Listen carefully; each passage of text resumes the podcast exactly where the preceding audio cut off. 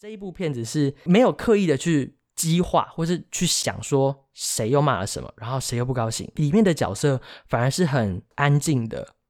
没办法了，就是这个时代的洪流，然后这个政策的演进，那我们就只能跟着这样子做，然后我们就离开我们家园，这样。就是讲要征收伊这个交通部要来征收阮这个做第三跑道的所在啊，去配合政府的重大建设。是袂使咧讲咱个人也无爱有人征收啦，因为这是大家的代志，毋是我个人的代志，所以讲你讲我互征收，这是袂使安尼讲。我觉得最后的那个凝视是很感动的。然后我自己其实最后我在剪这部片子的时候，我剪了好几次，剪到在哭。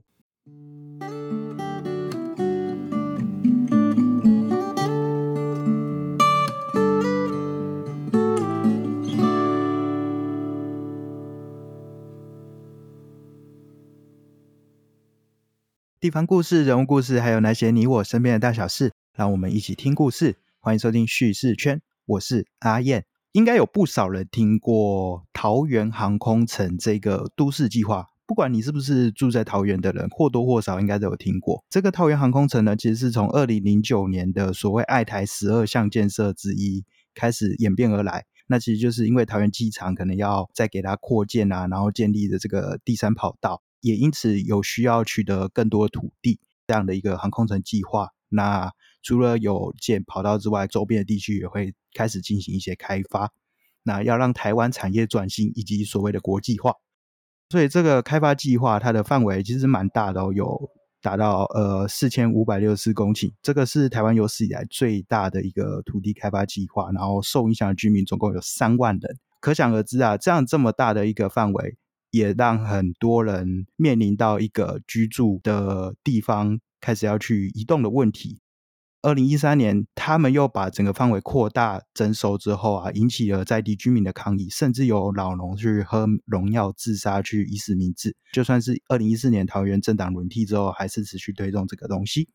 好，呃，我现在前面稍微简单介绍一下背景，因为。虽然这个议题蛮硬的，但是我还是希望大家能够稍微理解一下整个计划的推动的脉络。基本上，简单来说，这个计划可以分成蛋黄跟蛋白区两个部分。那蛋黄区是交通部在管嘛，那可以分成第三跑道跟航下用地。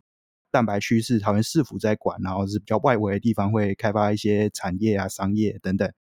包含整个桃园的大园区、芦竹区这两个部分这样子。刚才讲了那么多啊，其实今天为什么会选这个主题，就是因为我这次算是看了这个所谓一个叫做呃神脑的原乡踏查纪录片的竞赛，那这是二零二二年的时候的一个竞赛。那这一部最佳观点奖的得主啊，这个阿善呢，他曾经拍的这个以桃园航空城为背景，呃，在地的居民的一些故事这样子，那就。我们先来欢迎一下我们的来宾阿善吧。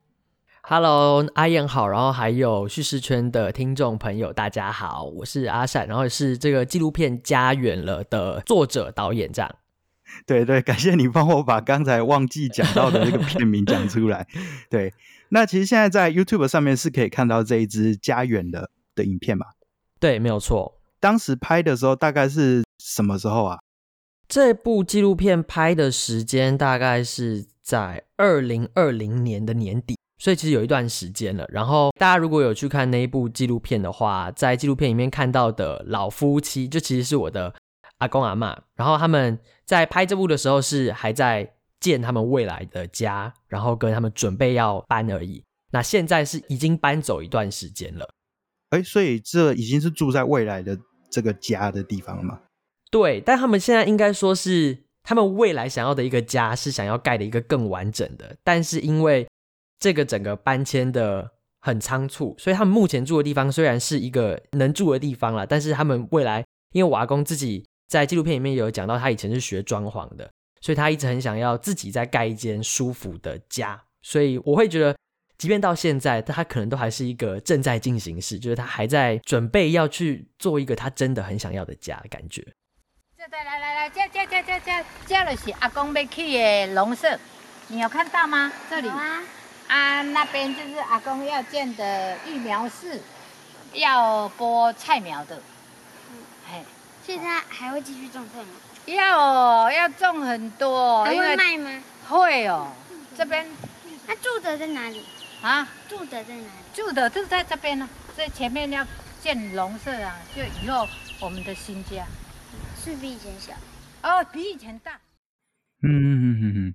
哦，所以算是给你们有一个算转机吗？我不太确定哎。你说阿公一直很想要有这样自己一个装潢的家，还是说他就是一个因为现实的关系，然后就变成了另一种可能？是应该这样说，就是他那时候在大园的时候，其实他是有盖了一个他自己很喜欢的房子的，但是是原本他住的这一间旧家跟他盖的那个新家，全部都在征收的范围里面，哦，所以他现在才会需要再盖一个新家这样子。嗯那我们现在回过来讲这个主题啊，就是当初为什么你想要选择这个桃园航空城这个主题来做拍摄呢？其实因为我小时候就常常回去阿公阿妈家玩，然后这个地方我觉得有很多我成长的回忆吧。因为我阿公阿妈是卖菜苗的，所以他们在大园这个地方经营菜苗的育苗场已经很长很长一段时间。然后我小时候的回忆就是我寒暑假的时候，因为没事做，然后因为我其实是都市小孩嘛，然后我就会回去阿公阿妈家住，然后我就会帮忙卖菜苗。所以我觉得看到那个农地啊，我阿公那时候还是大园的农会的西瓜产销班，所以我就看着他种东西，然后跟他看着他种菜苗，我觉得那是我小时候的一个回忆。所以我其实大概国小的时候就知道，他们好像有被划在征收区里面，可是其实那个计划的范围一直有变动跟不确定性。那我后来知道这一个我的回忆之地可能会消失的时候，我就决定说，我想要把这个状况拍下来，我想要拍那个对他们来说是家，对我来说也是回忆的那个地方，在最后的那个定格跟那个凝视的状态。嗯嗯嗯，哦，说的很好诶，不愧是这个纪录片的这个最佳观点得主。那我很好奇的一件事情就是说，呃，除了你阿公阿嬷以外啊，因为毕竟这个影响到人非常多，不知道你有没有去观察到，呃，其他受影响的人有没有怎么样的反应呢？嗯，我觉得可以这样说好了，就是在这个纪录片里面，虽然主要呈现是我阿公阿嬷，但其实还有不一样的是，像我的舅舅，因为他相对来讲是比较年轻的青壮一代，然后可是他跟阿公阿嬷住在一起，然后他之前也是一直帮我阿公阿嬷打理这个育苗场，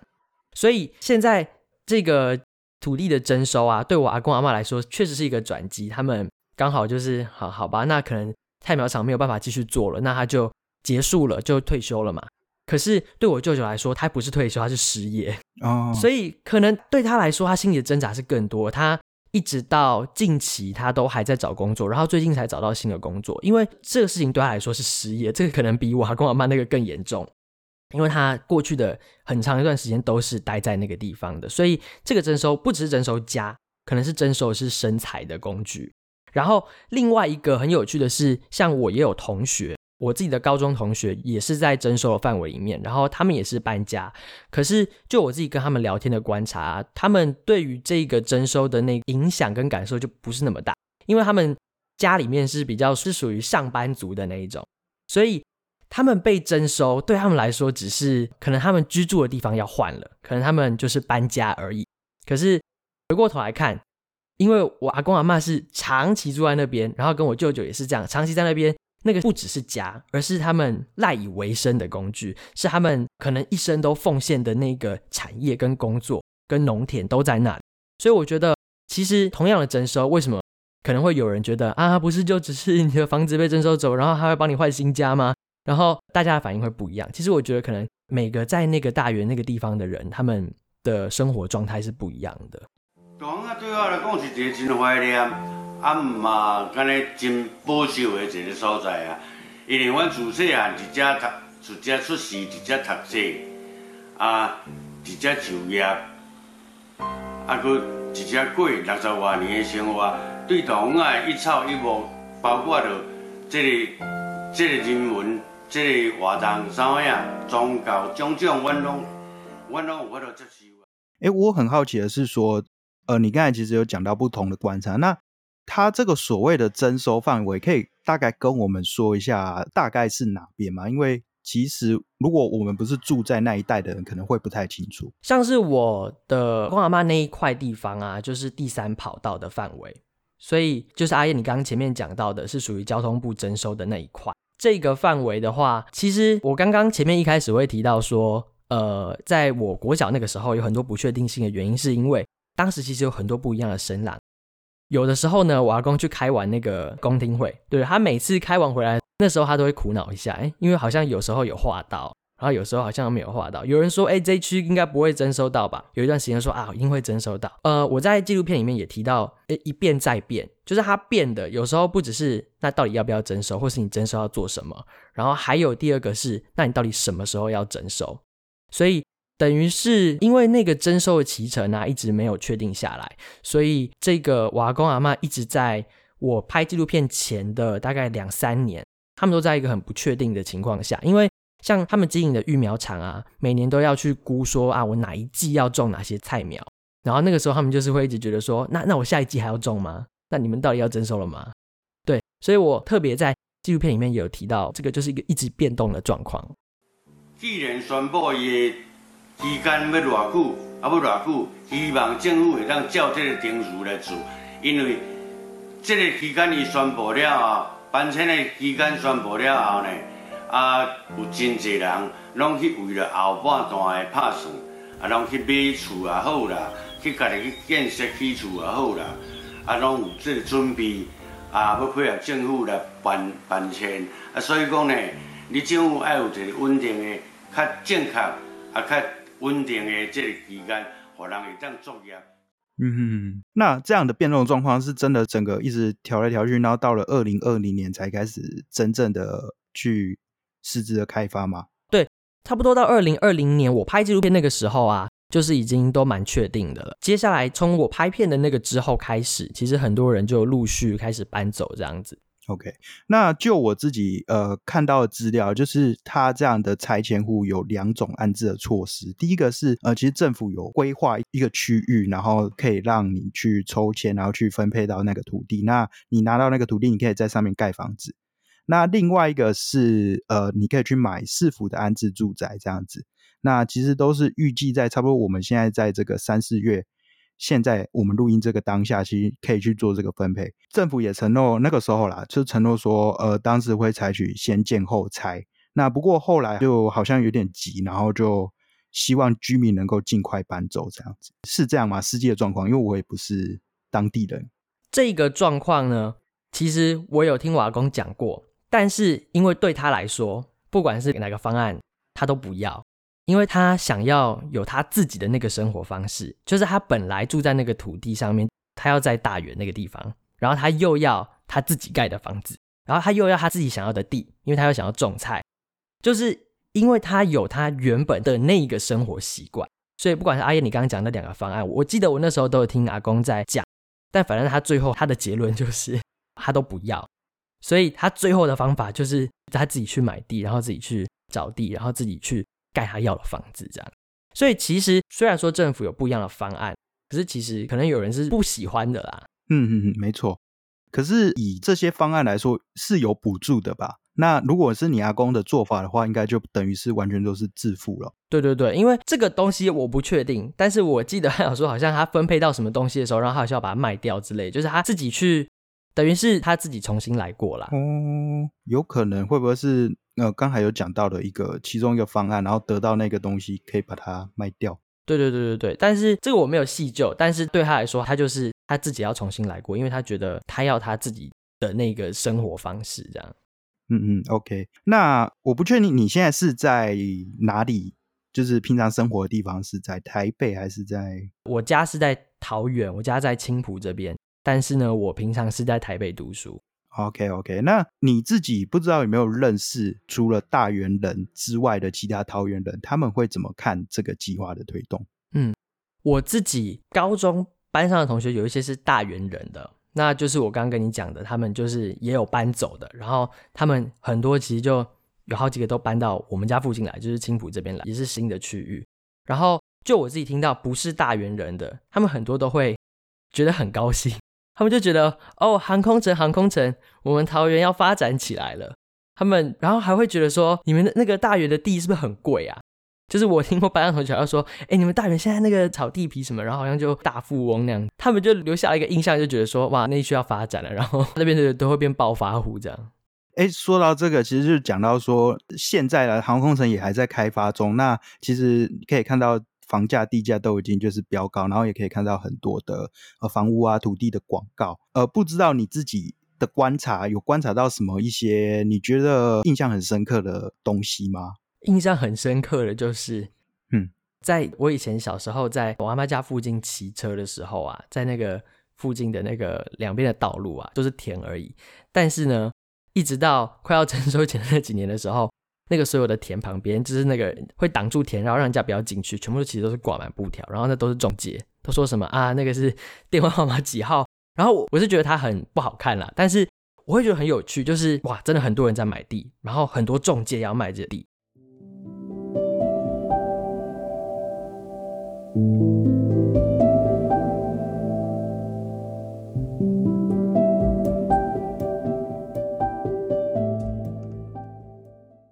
然后我觉得还有一个我可以分享很有趣的，就是我当时要拍这一部纪录片的作品的时候，其实我本来想要做的是，因为我看到那个呃有这个一群居民，然后他们那时候步行到总统府去抗议。然后要递交那个陈情书，然后我那时候想说，哇，这太酷了！我做纪录片，然后我一定要去访问那个理事长。然后他说，哇，为什么你会去做这个事情？后来呢，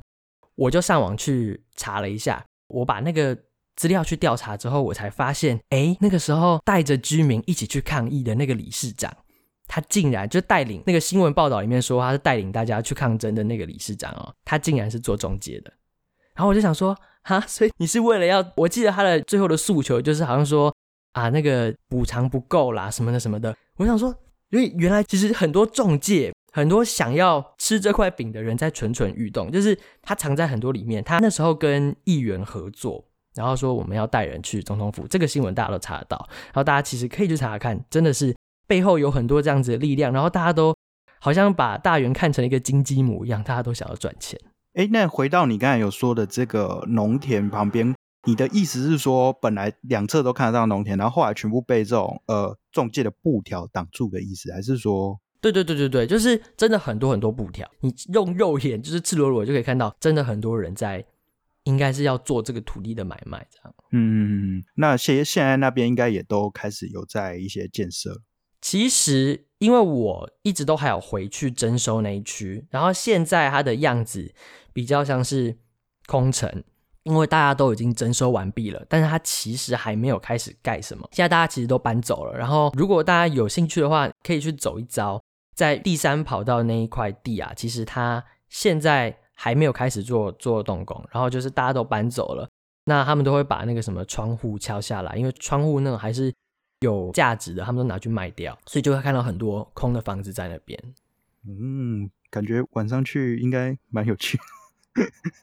其实蛮可怕，就是你连白天去都蛮可怕的。因为像我小时候会在那个道路上面骑车，然后都有邻居在两侧啊。那时候其实那边就是乡下，对。然后乡下人其实都认识彼此，然后邻居都会哎嗨，那个弟弟啊，你又长大了这样。可是你现在就是空城，然后很可怕，真的很像去看那个废弃鬼屋，没有窗户，然后空空的这样，然后门也会被拿下，因为门也都是他们会再拿去卖钱，就是一个很可怕的状态啦。就你自己所知，你有知道说可能大概什么时候这边要开始去盖房子之类的吗？还是这一切都还是一个不太确定？这个我是真的不太确定。OK OK，那你自己啊，那个时候拍完那个纪录片，你有自己有什么样的？除了对于这个议题的了解之外，有什么样其他的心得吗？嗯，我当时拍完这部纪录片的时候，其实大家可以去看看这个纪录片。我觉得他之所以会拿到最佳观点奖，是因为他的做法很不一样。就是我一开始真的本来是想要拍像是那个大家去抗争的，就是大家很常看见的台湾以前的那种，因为台湾以前纪录片很多都是从那个环境的问题的纪录片开始，就是台湾纪录片史是这样，所以。我本来是想要拍类似这一种的，但是后来我就知道了这个邪恶的秘辛，就是我想要采访的人竟然是想要赚钱的人。我想说不行，所以我才会决定拍我现在的这个主轴，就是凝视这件事情。然后我觉得这个是我们平常看很多纪录片作品里面比较少出现的。其实我拍完那个时候，我有一点不认同我自己，我觉得怪怪，哪里怪怪的，然后跟大家看过的怎么都不太一样。但是我一直到参加神脑的颁奖典礼那一天，我就看了一下那个评审的讲评，然后我才恍然大悟啊，评审有看懂诶，就是评审他说，就是这一部片子是没有刻意的去激化，或是去想说谁又骂了什么，然后谁又不高兴，里面的角色反而是很安静的。没办法了，就是这个时代的洪流，然后这个政策的演进，那我们就只能跟着这样子做，然后我们就离开我们家园，这样。要征收伊，即个交通部要来征收阮即个做第三跑道的所在啊，去配合政府的重大建设，是袂使咧讲咱个人也无爱让人征收啦，因为这是大家的代志，毋是我个人的代志，所以讲你讲我能征收，这是袂使安尼讲。我觉得最后的那一个凝视是很感动的。然后我自己其实最后我在剪这部片子的时候，我剪了好几次，剪到在哭。我觉得我可能后面配乐下太重了。然后我就看着大家吃饭的样子，然后我看着那个田边的那些草树，我不知道为什么就有很多很多的感触出来。尤其是我那时候后来又去找了很多家里的小角落，我觉得拍完这部片，我发现。其实家里很多小角落的那种生活的痕迹是很美的。我那时候还去拍了那个家里一直没有撕下来的春联，他是希望大家整个家里面可以吉祥安康的。然后原来其实家里面有很多这种很美的时刻，大家都有那个对于家的那种美好的想象跟寄托在那个家的房子里面。所以我后来也会去更注意看那种家里面的小角落。哦。讲到这个，我其实蛮有感触的，感觉就是因为你在那个地方有你自己的回忆，有你自己的经验。那因为这样的计划，然后等于是把你自己的记忆去给大家去，有点像抹除的感觉啊。然后就会变得，不管说这个之后你搬到一个新的地方，它是好是坏，就是还是蛮可惜的。对啊，好像自己有一个部分就这样子可能流失掉一样。对，但是我觉得这时候。如果是影像，不管是影像也好，文字也好，或是大家任何的记录都好，你去留下那个你曾经生活过的那个样子。我觉得，如果今天过了两年、三年、四年，或者十年、二十年后来看，应该会很有感觉。就是你会把那个当初你失去的那个，或是消失的回忆找回来。我觉得这是纪录片可以做到的很强大的力量的东西。嗯，听完我都想拍纪录片了。呃，现在应该回过头来讲，就是说，那你有没有打算做一些什么事情，然后让更多人去接触到这个议题？除了有自制纪录片之外。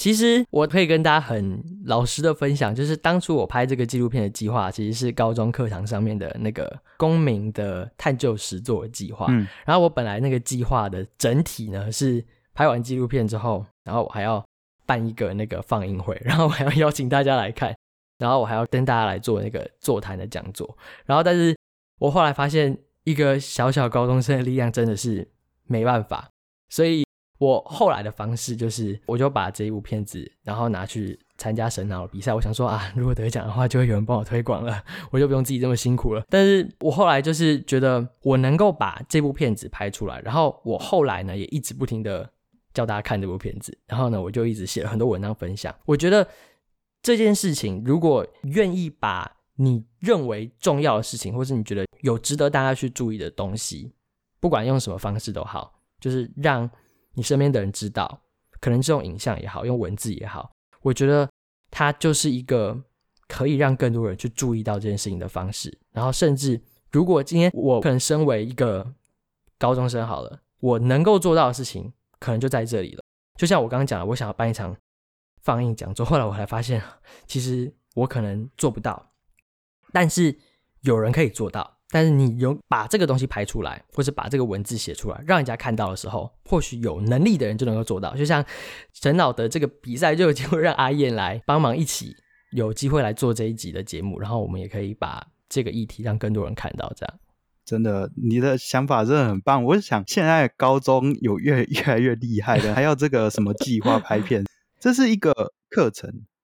因为现在高中的那个一零八课纲就有社会科都有探究与实作，其实要看每个老师给的弹性啦。我知道有一些老师可能在公民的探究实作会希望大家写小论文啊，或者写什么探究报告之类的。但是因为我的老师是他自己很喜欢看纪录片，然后他给我们上课的时候就看很多纪录片，所以他对于同学的你探究完之后的产出，想要用纪录片，他也不排斥。其实他蛮鼓励，所以我觉得大家有机会接触纪录片的领域的话，是可以试试看的。OK，那其实从刚才听到现在，我们可以知道说阿尚应该是非常的年轻，现在还是大学生是吗？对我现在是大一生，才大一而已哦。对，你给我整个展现的那种感觉，已经是很有经验的人了。对，但是所以，我其实现在大一，然后我这部片子是高二的时候拍的，所以其实我觉得就是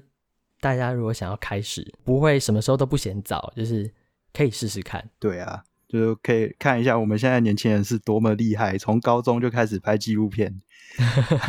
对，那呃，我们现在回过来讲你自己好了，你有没有自己有什么样的生涯规划，或是你现在有在做什么事情？然后希望哎大家也可以一起来加入啊，一起来去参与之类的。因为我在高中除了这个纪录片领域以外，我就是一直对媒体的领域很有兴趣，所以像我除了那时候开始练习拍纪录片以外，然后其实自己也经营一个 YouTube 频道。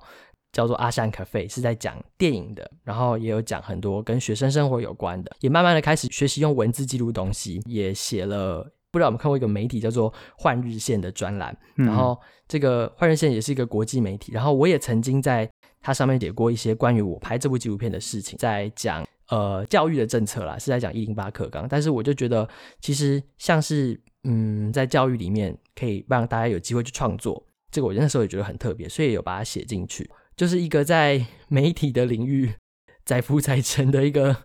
呃社会新鲜人这样子，然后我觉得不管是在文字创作啊，或是在那时候拍纪录片，我都想要做到一件事情，就是我觉得有很多很重要的事情，或是我觉得是可以有我自己的观点的看法，因为我只有我自己是一个很喜欢正面能量的人，然后我就会希望可以把正能量的观点，然后或者是我觉得重要的事情传播给大家。这时候回过头来看，我就会觉得，哇，原来我之前都在做很多媒体领域的事情，因为这可能就是，如果是对媒体领域有兴趣的人，这可能就是一个很大的目标跟真谛，就是把你认为重要的事情传达出去，不管用任何的方式。就像阿叶，你可能看到很多很好的故事，然后把它放到这个叙事圈里面给大家，我觉得这都是一样的精神跟理念。我非常认同你说的话，因为毕竟自己也是一个独立媒体的一个编辑，那同时也是自媒体嘛，对啊，所以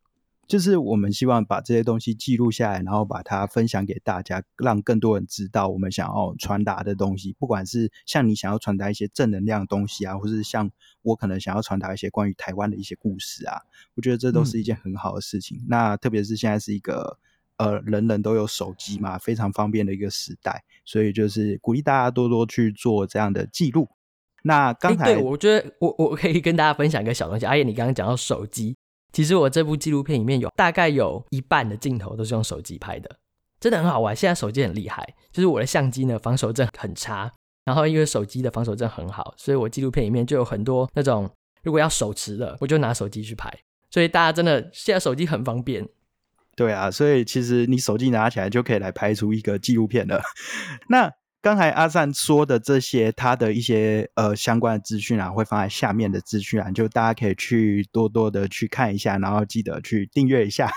对，其实你刚才说你想要走媒体这方面嘛，那你现在又才大一，嗯、除了你刚才说你有在经营 YouTube 啊，你是有什么样的规划吗？因为你是未来是想要走全职的 YouTube 吗？还是想要可能进入哪一间媒体去工作之类的？我觉得我小时候开始做 YouTube 的时候是好玩，我只是觉得我很喜欢讲话，嗯、然后我希望有人陪我一起讲话，但是我不能一天到晚烦我的那个朋友跟家长，嗯、所以我就决定拍 YouTube。然后一直到我觉得我到高中之后比较清楚吧，我蛮想要做跟呃国际媒体有关的东西，不管是我。从台湾往外推到国际也好，或是从国际真的真的是国际媒体里面去传达台湾或是亚洲的观点都好，我觉得这都是在跨不同文化的传播是我很想做的事情，所以这也是我在努力的方向。我觉得我们可以再录一集，再讲这个东 对，可以西，讨论这非常个。有趣。对啊对对对对。对，好，那之后啦，可能有机会我们可以来聊聊这个关于这个媒体的部分。那这一次的主题是讲这个航空城嘛？那其实我自己嗯每一次访问人家，我都会送给他们就是一段话，它可能是出自一本书，或是出自一个影片，出自一首歌。那你这次比较特别，你是出自一个算是报道，它是我们的岛里嗯面的一个讲这个航空城开发的一篇文章啊。那他讲到说，航空城征收范围的大型重要建筑有十一处，那土地公庙一百三十七间，都开始在进行拆迁了。就好像说神明已经默默的离开，那庙门封上，然后暂时搬到附近的寺庙去安置。那好像也在宣告说，这片土地将彻头彻尾的改变，未来也不再是土地公的管辖范围。那我对这句话非常有感啊，就是不管你是有没有在对于这个宗教有没有相当的虔诚，还是怎样，就好像说，哎，好像有一个什么东西离开了这个地方，让这边彻头彻尾的改变了。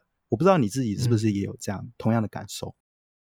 会耶，因为其实阿叶你的这一段话，我觉得我也很有感受，因为其实在我拍摄的那个我阿嬷家那边旁边就有一个土地公庙，然后我 阿公阿妈还有家里面的人很多都当过炉主，就是土地公庙的炉主，然后那个是我小时候都骑车会去的地方，所以我就会想到说啊，我以前在那边被狗追啊，然后还有我以前其实每一次逢年过节的时候，如因为如果他们我的那个阿公阿妈他们值炉主的时候，其实都会去拜拜，然后平常呢也都会有事没事经过就会去拜一下。其实我刚刚看到这段话，我突然间想到，我已经好久好久好久没有去那个土地公庙了。我不知道他现在如何了，他可能也已经离开那个地方了，但他是一个很多人或是人神，然后跟很多东西离开那个土地的一个象征。嗯嗯嗯，就是让人真的觉得很感慨啦。那嗯，当然也不知道未来它会变成什么样子，但是就是一段回忆的消失，